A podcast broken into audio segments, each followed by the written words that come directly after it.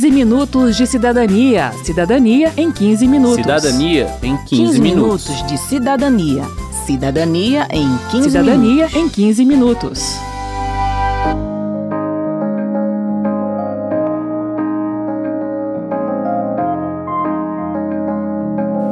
Edição anterior do 15 Minutos de Cidadania, a gente explicou as novas regras do crédito consignado, que foram alteradas em 2022. No programa de hoje, a gente vai falar sobre o cartão de crédito consignado e sobre outra novidade deste ano, o cartão consignado de benefício. Eu sou Verônica Lima. E eu sou Márcio Aquilissardi.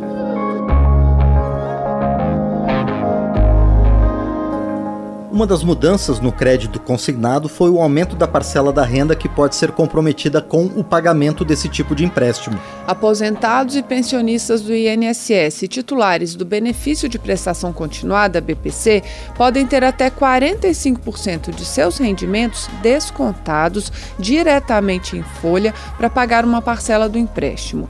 Já os seletistas, beneficiários do Auxílio Brasil e servidores públicos federais podem dedicar até 40% do que ganham para pagar empréstimo. Desse percentual, 5% só podem ser usados para pagamento de despesas ou saques com cartão de crédito consignado. Assim, um trabalhador seletista que ganha mil reais por mês pode ter descontos de até 350 reais por mês para pagar parcelas de um empréstimo consignado e de mais 50 reais para pagar pela fatura do cartão de crédito consignado. Dinheiro, dinheiro, dinheiro, dinheiro, deixa a família bem em casa e curtir com os companheiros. Aqui a gente precisa parar para explicar melhor o funcionamento do cartão de crédito como um todo. O primeiro passo é entender que, apesar do nome cartão de crédito, ele não é uma boa opção de crédito, ou seja, não é a melhor saída para quem precisa de dinheiro emprestado, pois geralmente cobra juros altos de quem não paga a fatura em dia. A Ione Amorim, do IDEC, Instituto Brasileiro de Defesa do Consumidor, sugere que o cartão de crédito seja usado apenas como uma forma de pagamento. Quando eu pego o cartão e faço um pagamento e eu vou pagar essa fatura no vencimento, essa primeira movimentação, apesar de ter aí esse período de 30 dias, ela não é considerada crédito. Ela passa a ser crédito quando eu entro no limite e deixo de pagar essa fatura no vencimento. Mas se eu ficar só nessa primeira, comprei hoje, cartão vence no dia 10 de setembro, eu vou lá e pago no dia 10 de setembro. Meu limite foi reintegrado, minha fatura está zerada, está tudo certo. Porque as taxas de juros são altas, pagar só o valor mínimo da fatura na data do vencimento também é um péssimo negócio pois o valor restante será somado à próxima fatura, com juros e impostos. Assim, se você faz novas compras todo mês, mas só paga o valor mínimo da fatura, os juros vão se somando até que a dívida se torna impagável. Por isso, a dica é: pague o valor integral da fatura até a data do vencimento. Isso vale para qualquer tipo de cartão de crédito. Agora, o cartão consignado exige o dobro de atenção, porque muitas vezes ele não é oferecido como um cartão, mas como um empréstimo extra para quem já pegou um consignado. Usando nomes atrativos como saque rápido ou saque fácil, diz a Ione Amorim, o banco oferece todo o limite permitido para saques pelas regras do consignado e depois desconta mensalmente apenas o valor correspondente aos 5% da renda que podem ser debitados diretamente em folha. O restante precisa ser pago pelo cliente por meio de boleto, mas nem sempre a pessoa sabe disso. E eles fazem propositalmente para que a pessoa não associe isso a cartão. Muitos acham que foi um, um brinde. Tem um caso de uma amiga que fala: ah, eu vi um dinheiro, a pessoa me ofereceu um cartão, eu aceitei. Aí depois tinha um dinheiro lá na minha conta. Eu falei, você assumiu um, um, um, crédito chamado cartão de crédito consignado. Eles colocaram já o dinheiro na tua conta, vai descontar 5% da sua. Aí ela correu atrás lá, foi cancelar. Maldito papel que move o mundo inteiro. Vários perdidos, famílias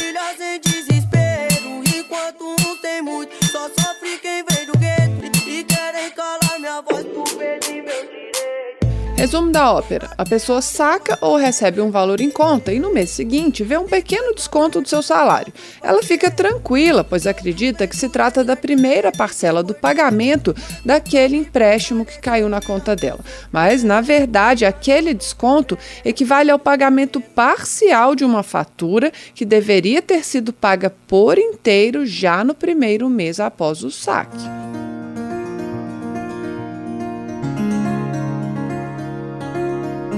A dica do consultor financeiro Beto Veiga é: não aceite cartão de crédito consignado.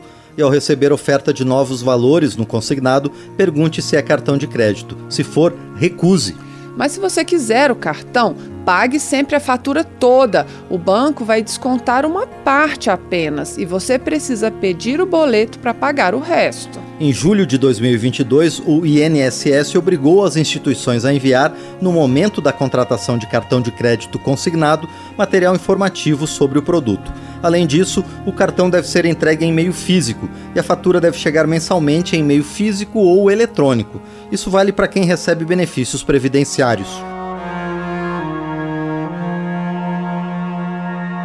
A oferta responsável de crédito é um dos eixos de atuação da Lei de Superendividamento de 2021, que promove estratégias para facilitar a saída do vermelho e também para evitar o problema. Em entrevista anterior ao 15 Minutos de Cidadania, o Amauri Oliva, da Federação Brasileira de Bancos, FEBRABAN, afirmou que desde 2008 o sistema de autorregulação bancária trata da oferta responsável de crédito. Eu gosto de dizer sempre que o superendividamento não interessa a ninguém. A inadimplência, por exemplo, ela responde por um terço do custo do crédito. E os bancos, eles querem emprestar mais para mais pessoas.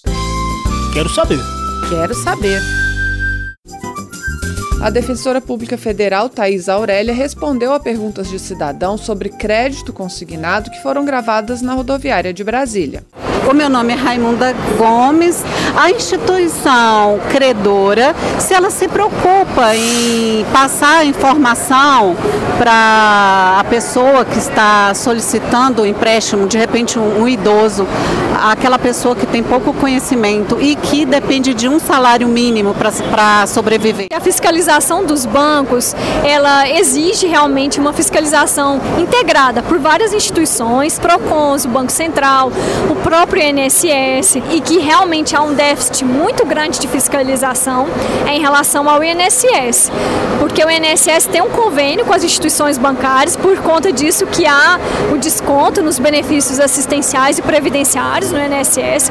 Então a fiscalização é muito precária e, e deveria haver dentro do INSS uma política de apenas autorizar esses empréstimos quando a pessoa fosse e solicitasse.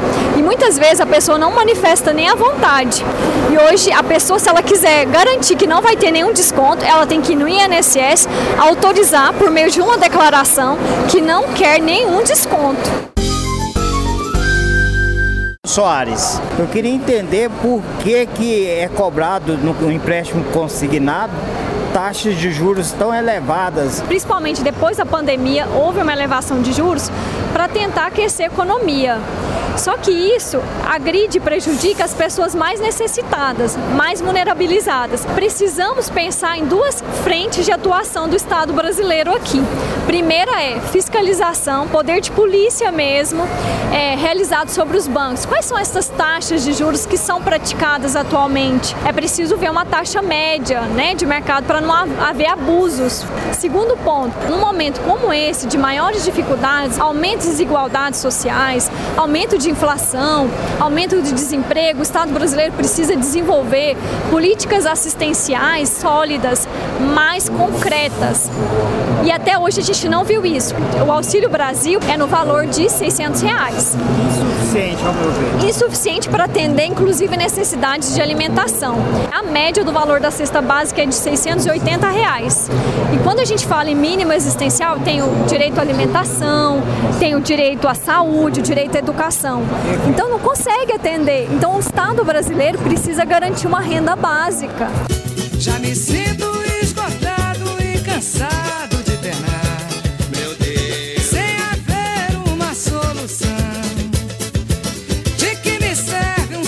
cheio de dinheiro pra comprar um quilo de feijão? Me diga, gente. Algumas regras do crédito consignado variam de acordo com o vínculo trabalhista: CLT, servidor público, aposentado ou pensionista e beneficiário de programas sociais do governo federal. O cartão de crédito consignado, por exemplo, não pode ser oferecido a quem recebe Auxílio Brasil. E um novo tipo de cartão só pode ser oferecido a aposentados e pensionistas do INSS, a titulares do benefício de prestação continuada, BPC, e a titulares da renda mensal vitalícia, que é um benefício previdenciário em extinção, precursor do BPC. Trata-se do cartão consignado de benefício, daqueles 45% da renda que podem ser descontados diretamente em folha para pagar uma parcela de empréstimo, 5% podem ser usados para pagar cartão de crédito consignado, como a gente já explicou, e outros 5% podem ser usados para pagamento desse novo cartão. Bom, e vamos às regras. Ele é um cartão de crédito consignado que oferece alguns benefícios obrigatórios: auxílio funeral e seguro de vida sem limite de idade, no valor de no mínimo 2 mil reais cada, e independentes da causa da morte, além de descontos em redes de farmácias conveniadas. A Iônia Morim, do IDEC, não vê vantagens nesse cartão e antecipa dificuldades na gestão dos descontos quando a gente usa cartão, que tem lá o questionamento de um valor, até estornar o valor, você às vezes tem que esperar dois, três meses para ver a movimentação acontecer na fatura, né? Aí eu fiquei pensando, ele pagou o valor integral da fatura, quanto tempo que essa informação vai chegar lá no INSS para entender, ó, esse desconto aqui não vai ser feito mais não, porque essa pessoa pagou a fatura integralmente. Todas as dicas que demos em relação ao cartão de crédito valem também para o cartão consignado de benefícios. E aqui vai mais uma: não aceite ofertas pelo telefone nem pelo caixa eletrônico. Precisou de um empréstimo? Vá até o banco, peça todas as informações sobre o contrato.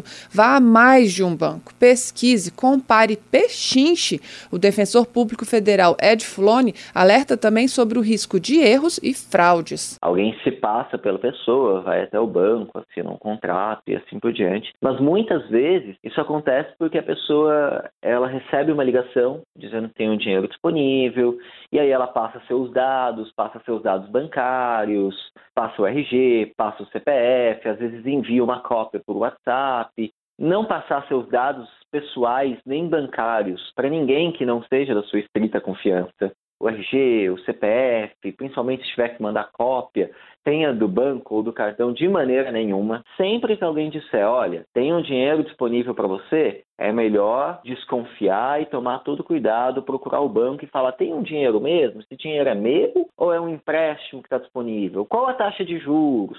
Quanto tempo eu vou demorar para pagar? Para pegar todas as informações antes de fechar qualquer negócio. É preciso ter muito cuidado ao contratar qualquer tipo de empréstimo, completa Fulone, pois o dinheiro que entra hoje para resolver uma emergência vai ter que ser pago de volta, com juros e durante muitos meses. Assim, a renda da família vai ficar menor ainda e a situação, que já não era boa, pode piorar. E é isso que leva ao superendividamento, problema que uma lei de 2021 tentou resolver com várias ações, como a criação do conceito de mínimo existencial. Funciona assim: em uma negociação de dívidas, as partes precisam garantir que o valor necessário para arcar com as demandas básicas da família seja preservado, enquanto o restante da renda é direcionado para o pagamento das dívidas. Em 2022, um decreto presidencial fixou esse valor para essas demandas básicas em 303 reais. Segundo o deputado Franco Cartafina, do PP de Minas Gerais, e relator do projeto que deu origem à lei do superendividamento, vai ser necessário avaliar se esse valor vai dar segurança para o tomador de crédito. É que pessoas tinham um comprometimento daquela sua renda que chegava a 90% daquilo que ela ganhava. Nem os 300 reais ela tinha como garantia, porque isso virava uma bola de neve a gente tem que entender agora, com a experiência da vivência com, com, o Sistema Nacional de Defesa do Consumidor, se esse é o valor realmente que dá a garantia mínima de subsistência para o tomador de crédito para evitar que entre em colapso a sua vida pessoal, para pagar o mínimo para que ele possa ter condições é, de custear uh, o seu dia a dia. Termina aqui o 15 Minutos de Cidadania, que teve produção de Cristiane Baker e de Lucélia Cristina, reportagem e texto de Verônica Lima, trabalhos técnicos de Marinho Magalhães, edição de Márcio Aquilissardi e apresentação de Verônica Lima e de Márcio Aquilissardi. Se você tem alguma dúvida, mande pra gente. O e-mail é rádio.câmara.leg.br e o WhatsApp é 61 999 789080. O 15 Minutos de Cidadania é produzido pela Rádio Câmara e transmitido pelas rádios parceiras em todo o Brasil, como a Rádio IL News de Goiânia, Goiás. Você pode conferir todas as edições do programa no site radio.câmara.leg.br e no seu agregador de podcast preferido. Uma boa semana e até o próximo programa. 15 minutos de cidadania. Cidadania em 15 minutos. Cidadania em 15, 15 minutos. minutos de cidadania. Cidadania em 15 Cidadania minutos. em 15 minutos.